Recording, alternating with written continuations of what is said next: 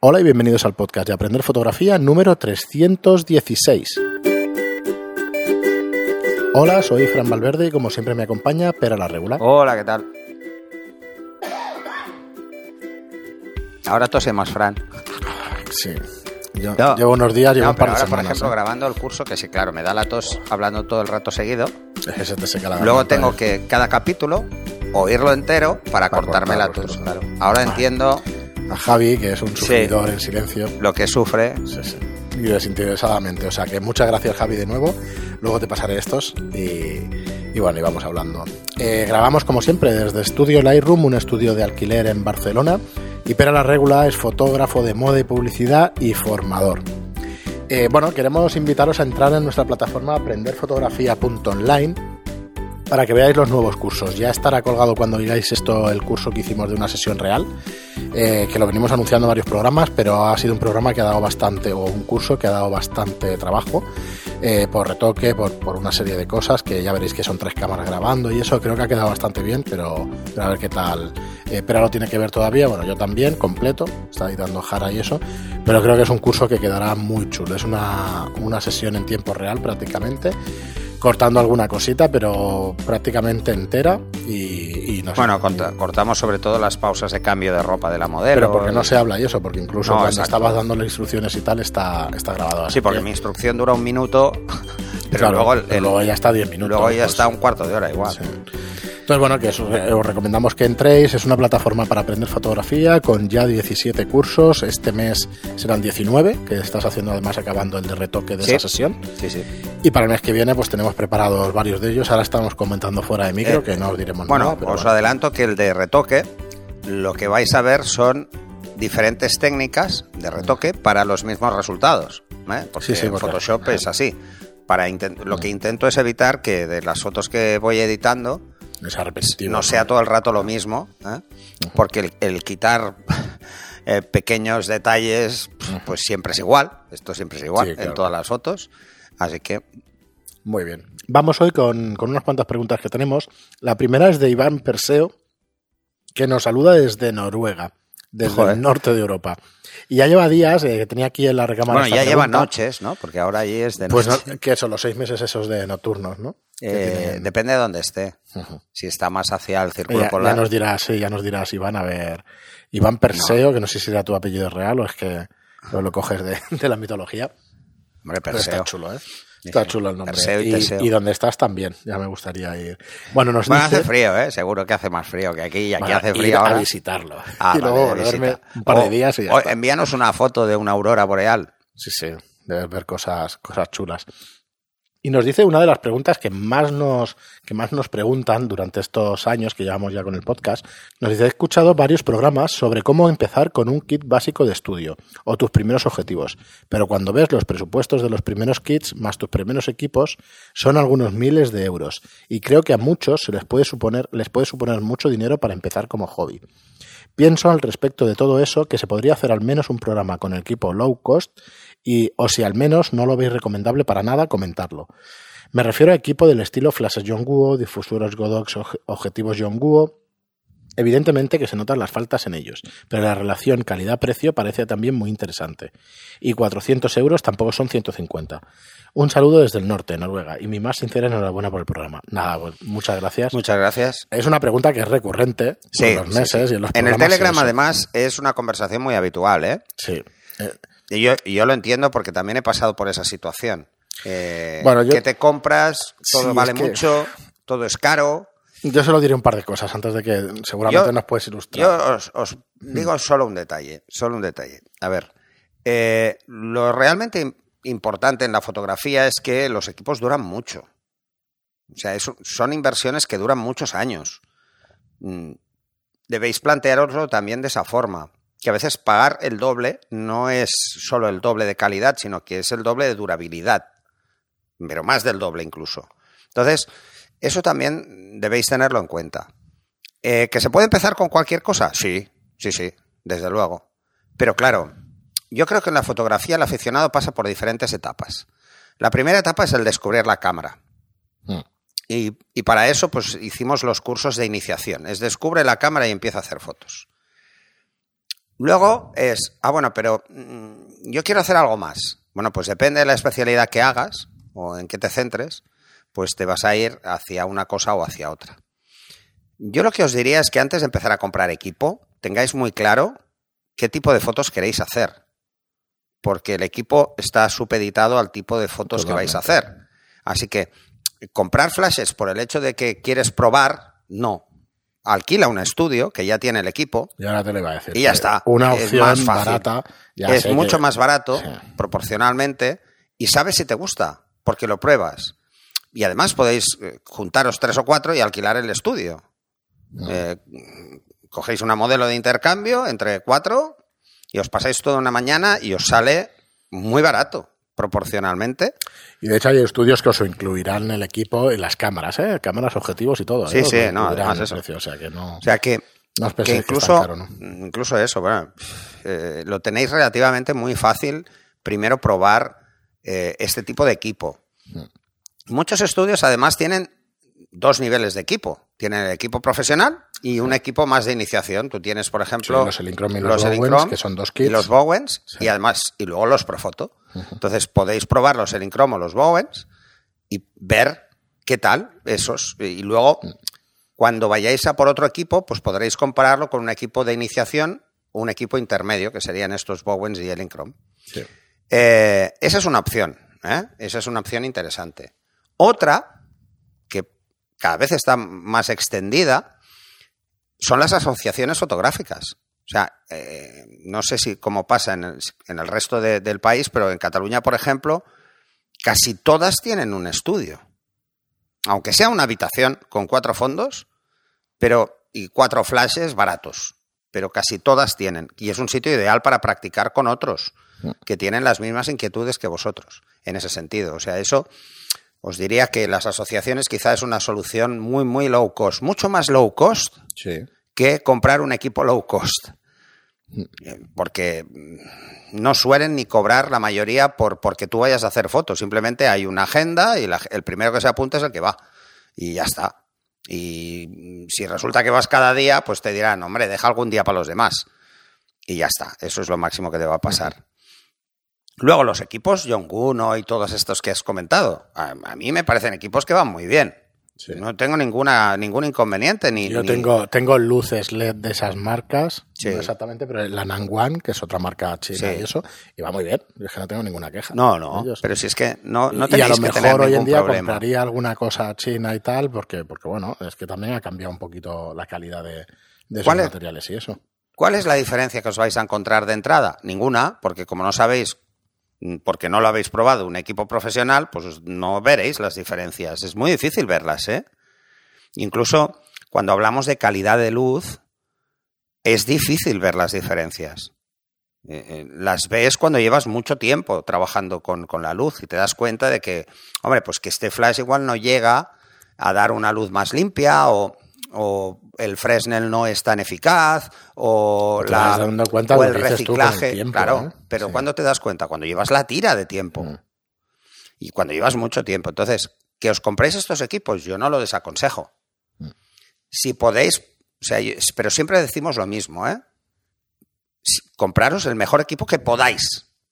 Si no podéis, pues os, y tenéis que ir a esto, pues a esto. Bueno, más barato que una asociación fotográfica, aunque No, si de alquiler no lo vais a encontrar. O sea que mira, Asociaciones fotográficas, ya sé que no es lo que buscáis. Un programa, vosotros buscáis un programa donde digamos este Flash Yongguo, esta, este objetivo tal y este cual.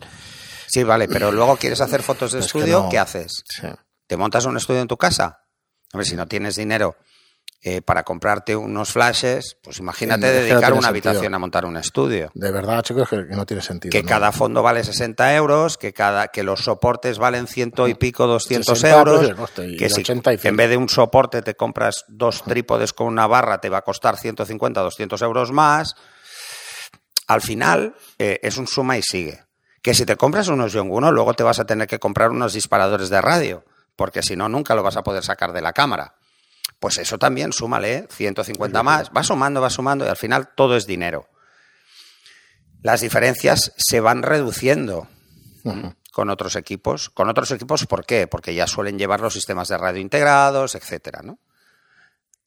A mí me recuerda mucho esto a cuando empiezas con el macro y ves estas lens babies que puedes hacer un montón de cositas de tubos de extensión, de tal, y al final te das cuenta de que, claro, cuando quieres una cosa en condiciones. Pero es que esto pasa igual cuando empiezas a hacer fotos con focales largas y empiezas a ver como low cost los catadrióptricos, Sí. que son una castaña que a la que coges uno, intentas hacer una foto y te das cuenta de que el foco es muy blando, de que cuesta mucho enfocar, que son manuales. No, que encima sí que tienen aperturas muy cerradas, Mm. dices, coño, pues igual me compro uno más pequeño y un dupli, ¿sabes?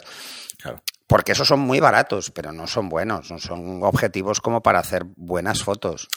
Para jugar están muy bien, para intentar descubrir qué son esas focales tan largas de 600 y tal está muy bien, pero a la hora de la verdad no, no, suelen ser eh, interesantes. Por eso no veréis que las tiendas tengan habitualmente. La mayoría se compran por, por internet. Se me ocurría una blasfemia, pero quizá antes de ir a ese tipo de objetivos y de reflex y tal, igual me voy a una compacta en condiciones.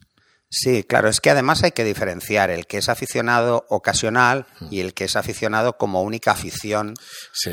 Bueno, Eh, oye, el que es hay aficionado a las motos y arreglar motos, alucina con, la, con, con el dinero al que te puedes ir gastando. Ah, ¿eh? no, no, en cosas. una moto te puedes O dejar sea la que- pasta. A ver, eh, Las motos en realidad, eso. salvo cuatro modelos, no son caras.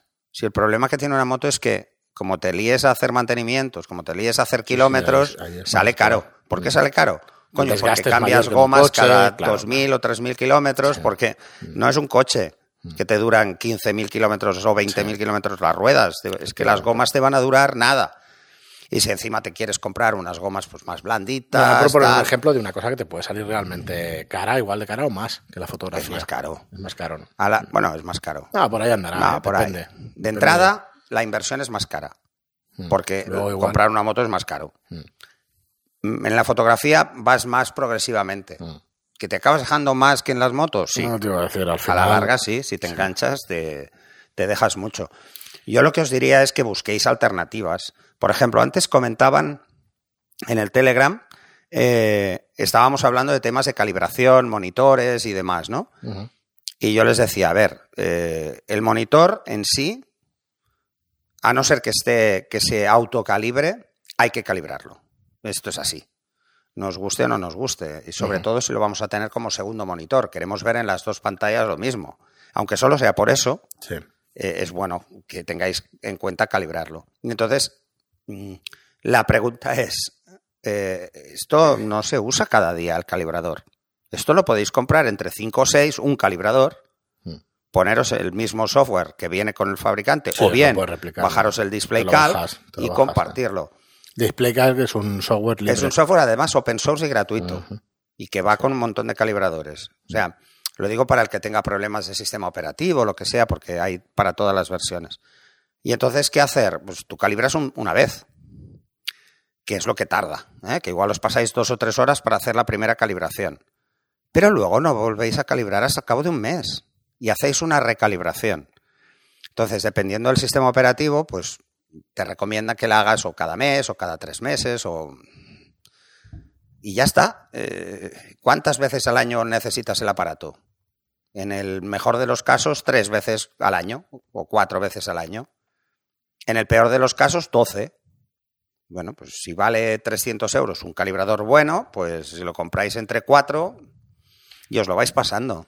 Ya está, es, es así de simple. Sí. Además, pensar, tenéis la red social para intentar buscar este tipo de sinergias, de juntaros con gente que igual ya lo tiene y os lo puede dejar.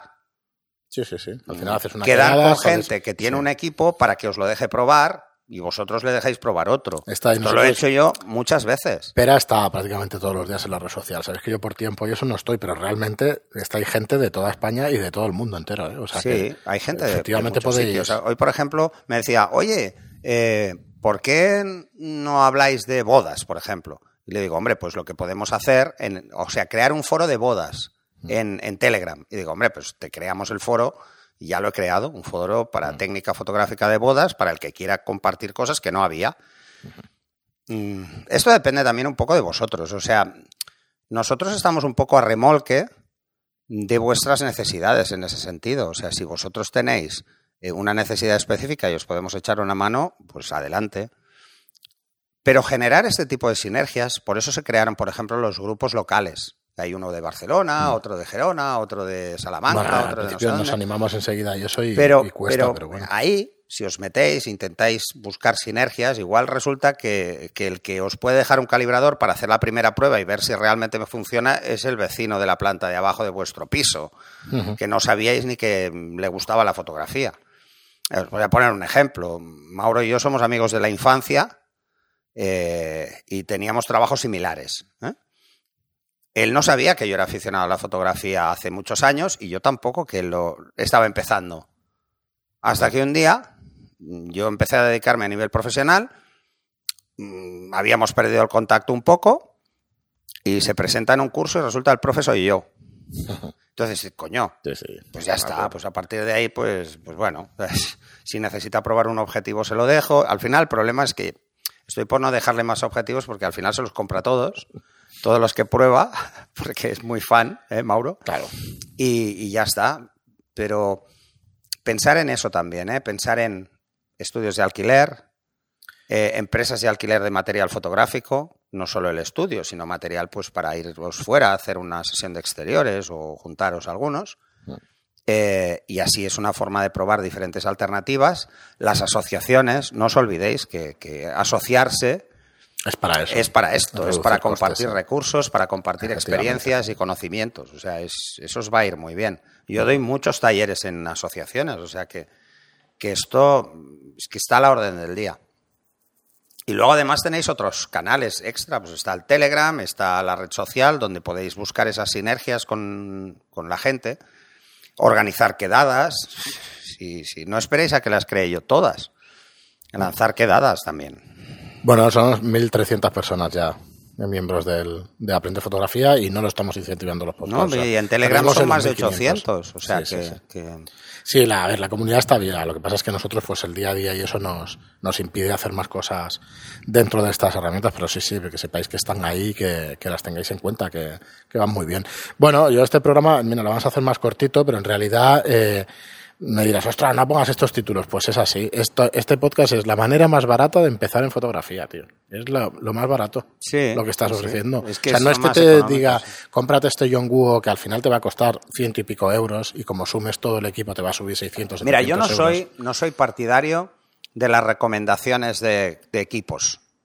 Mm. No lo soy. Sabéis que en el Telegram me cuesta un montón. Bueno, es lo que porque no sé vuestras que- necesidades Sí, específicas. que digamos nuestra opinión real y es esa. Entonces, si yo os doy la opinión sobre un equipo de estos, eh, mi fuente de comparación es el equipo que yo uso.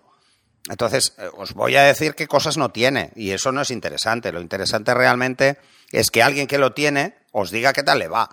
claro, y, y eso más es las cosas negativas que no, que no las positivas. Claro, y ya- eso es participar. Eh, a mí me encantaría tener unos Yonguno, tener unos. todas las marcas. Me gustaría tenerlas porque es una forma de, de jugar con diferentes equipos. Pero no, no. Para mí no es práctico. No es práctico. Entonces, no es práctico porque estaría acumulando equipo que al final no usaría nunca profesionalmente y solo lo usaría para jugar. Bueno, vamos Pues a para jugar también uso lo que ya tengo, ¿no? vamos a barrer un poco para casa y te diría que la manera más, más barata de, de hacer fotografía es irte a los cursos, verlos, ve- escucharte los podcasts y a partir de ahí pero empezar además a ver, que a nadie ver crea exactamente que, por ejemplo, dónde te van a ir si los usamos tiros. unos flashes pro foto Mm. eh, no hace eh, falta utilizarlos. Mm, para Solo va a saliros esas fotos con esos flashes, no, es verdad. No es verdad. No es verdad. Esto es un componente, o sea, eh, yo lo sé, porque hemos creado el podcast y hemos hecho todo lo que hacemos y tal. Al final la gente pues quiere hacer lo mismo que, que hacemos nosotros o que haces tú y tal, pero que no hace falta usar los mismos materiales. Esto es lo Es que- como el otro día había una pregunta en el curso, en un curso. Dice, es que yo tengo un, un- un flash de estos Yonguno. Y entonces, claro, no me da la distancia en metros. Le digo, bueno, pues en, la- en las últimas páginas del manual tienes una tabla que te dice a cada potencia qué distancia, dependiendo de cada apertura. Ya está, ya lo tienes. Eh, está ahí. Ya no te tienes que complicar mucho. ¿Que no te la da de entrada? Bueno, pues te la apuntas en un papel o, o le haces una, una foto con el móvil a esa tabla y la llevas siempre encima y sabrás.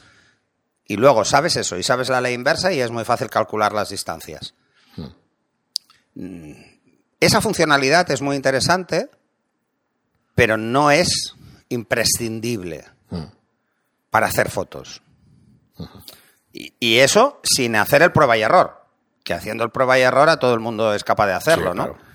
Entonces, pensarlo. No, no, no hace falta darle muchas vueltas. Lo realmente importante es tener claro qué quiero hacer y qué herramientas puedo disponer, o bien porque las alquilo, o porque están en una asociación, o porque me las puede dejar alguien, antes de decir voy a comprar. Antes de Es comprar, probar las pensad cosas. que al final, lo digo por experiencia, yo me he comprado muchas cosas, muchísimas, la mayoría de las cosas por impulsos y tal. No vale la pena. Pensad en hacer la foto antes de en comprar, porque en realidad, a ver si la afición que vais a tener es la de comprar, en lugar de hacer Que esa es otra. Que eso es pasa otra, ¿eh? y nos pasa muchísimo. Y me incluyo, ¿eh? que A no- ver, eh, eh, no creo que ninguno de nosotros estemos exentos de, de ese pecado. pero- No, a ver, eh, si tienes dinero para gastar, Claro, dices, te pues vuelves un lo comprador compulsivo en fotografía casi Sí. seguro. ¿Te gusta la En realidad sí te gusta la afición, porque si no Porque lo lo que gastarías te en gusta también es el cacharreo. Claro, bueno, pero se juntan muchas, pero sí te gusta la fotografía, porque si no te lo gastarías en otra cosa. Sí, está O sea, que claro. Está claro, pero Es como cambiarse el móvil. Hay veces que yo, yo sé de, yo tengo no lo amigos que se lo cambian cada seis meses, sí. Pero si no, o cada año. Pero dices, pero si no le has dado tiempo a, No, no le a das. que se casque esto. No, que ya, pero es que ha salido uno mejor, porque tal. pero quizá las pero primeras igual, vas a versiones sacar pasaba, partido. pero no. Se puede entender en las primeras digitales, pero en el resto, más para allá Y es que tampoco, no- ¿eh? Y tampoco. A ver, alguien que empieza en tampoco, fotografía y empieza pues con una 1200 de una cámara Canon de iniciación y empieza con la fotografía, yo, sinceramente, no creo que antes de dos años, Ya, sí. dos años Sí, o dos más, años. realmente necesite algo mejor. Mm, Pero ni algo mejor ni que el pisapapeles, que es el objetivo que viene por defecto. No, si se lo compra es porque quiere hacer más cosas. Es que la- las marcas no son Pero- idiotas, te ponen el pisapapeles porque sirve para lo que, lo que estás comprando, ¿eh? Claro. Porque las cámaras a partir de 3.000 euros vienen sin objetivo, no vienen Pero a ver, aquí. a ver. El, el- O sea que- el 80% de la gente que se compra una cámara de iniciación se queda en iniciación, no va a pasar de ahí. Claro, claro. Luego hay un 20% que se aficiona de verdad. Sí, Esto sí. es así. O sea, para el 80% de la gente que se compra una cámara es, es por mercado de consumo, pura y exclusivamente. Sí. Acaban de tener un hijo y quieren hacerle fotos. Acaban eh, el típico niño, hostia, No, que, que le, empezamos ¿qué le muchísimos así. compramos al niño de primera comunión? Pues si tienes pasta, pues una cámara es una solución casi ideal. Porque sabes que, que como se enganche lo tienes entretenido y Sí, no, no vas a tener que volver a pensar que le compras al niño. Porque ya sabes, un objetivo, un, eh, accesorios. Muy bien, Pera, pues nada, hasta aquí el programa de hoy. Recordaros de nuevo aprenderfotografía.online barra cursos, donde tenéis ya 17 vídeos a vuestra disposición, de 17 cursos, con un montón de horas de fotografía, con, con 50, 60 horas de fotografía, no sé lo que habrá, pero bastante, bastantes horas. Así que echarle un vistazo porque está muy bien y es lo que nos ayuda a nosotros a seguir adelante. Bueno, ahora los próximos cursos van a subir la media de duración. Sí, sí, un poco dicho heavy. lo de Sí, las sí. sesiones, pero bueno. Pero bueno. No, no hemos contado el de el de Anabel y eso no hemos contado, pero sí, sí, también, también será larguito. O sea que nada, os animamos a entrar, a que lo veáis y a que os suscribáis y que Bueno, lo probéis y por que lo es el un mes. primero que hacemos de este estilo. Ya necesitamos vuestro feedback. Y por cierto, los que estáis suscritos, entrad y ver los vídeos. Entrar y ver los vídeos, que es lo que realmente os hace avanzar. Y, y yo diría más que avanzar, escuchar este podcast y ver los vídeos, ¿os da ganas de hacer fotografías o no? Y es una pregunta que está ya respuesta. Sí, cuando tú escuchas algo, o sea, te ganas de hacer las cosas y ya está. O sea, que utilizarlo, Yo lo que os diría es, cuando registréis a los cursos, si tenéis, si por ejemplo sois más novatos O no sabéis por dónde y empezar. no sabéis por dónde empezar, Sí. enviarme un correo y yo os digo un poco la, la secuencia. habría que hacer un poco de guía. ¿Eh? Eh, para- sí, eso lo estuvimos hablando al Yo- principio. sí. Acuérdate de, de obligar a pasar por otros cursos, pero al final lo No, no, quitamos obligar no, porque hay gente claro. que va concreta a un curso y ya sabe de los otros. Sí, no se puede que pase por el aro, digamos, en- de una manera vulgar dicha a todo el mundo, pero sí que habría que hacer una pequeña guía de, de empieza por este, el siguiente este. Y, Sí, lo que haremos es un mapa de cursos Hmm. No, luego te para, que para poder seguir un flujo el que no lo tenga claro. Muy bien, pues nada, muchísimas Pero gracias vamos, por ese estar tipo ahí. de cosas, si se os ocurren, Sí, las sí, lanzáis. diciendo. Muchas gracias por estar ahí, muchísimas gracias por vuestras suscripciones a los cursos, como os digo, y muchísimas gracias por vuestros Espera, comentarios. un segundo, y voy a recordaros una cosa. Mm. Con los cursos tenéis automáticamente consultas online conmigo y, o con Fran, en el cursos de Fran, eh, directa. O sea, me- desde el mismo curso podéis enviar un mensaje con vuestra pregunta y lanzarlo. Muy bien, pues nada, como os digo, muchísimas gracias por vuestro me gusta y por vuestros comentarios y, y cinco estrellas en iTunes, los me gusta y comentarios en iBox y los y las cinco estrellas de iTunes. Disculpadme que, que no puedo pensar dos cosas a la vez que yo. No, soy, soy un hombre, es lo que hay. Gracias y hasta el próximo programa. Hasta el próximo.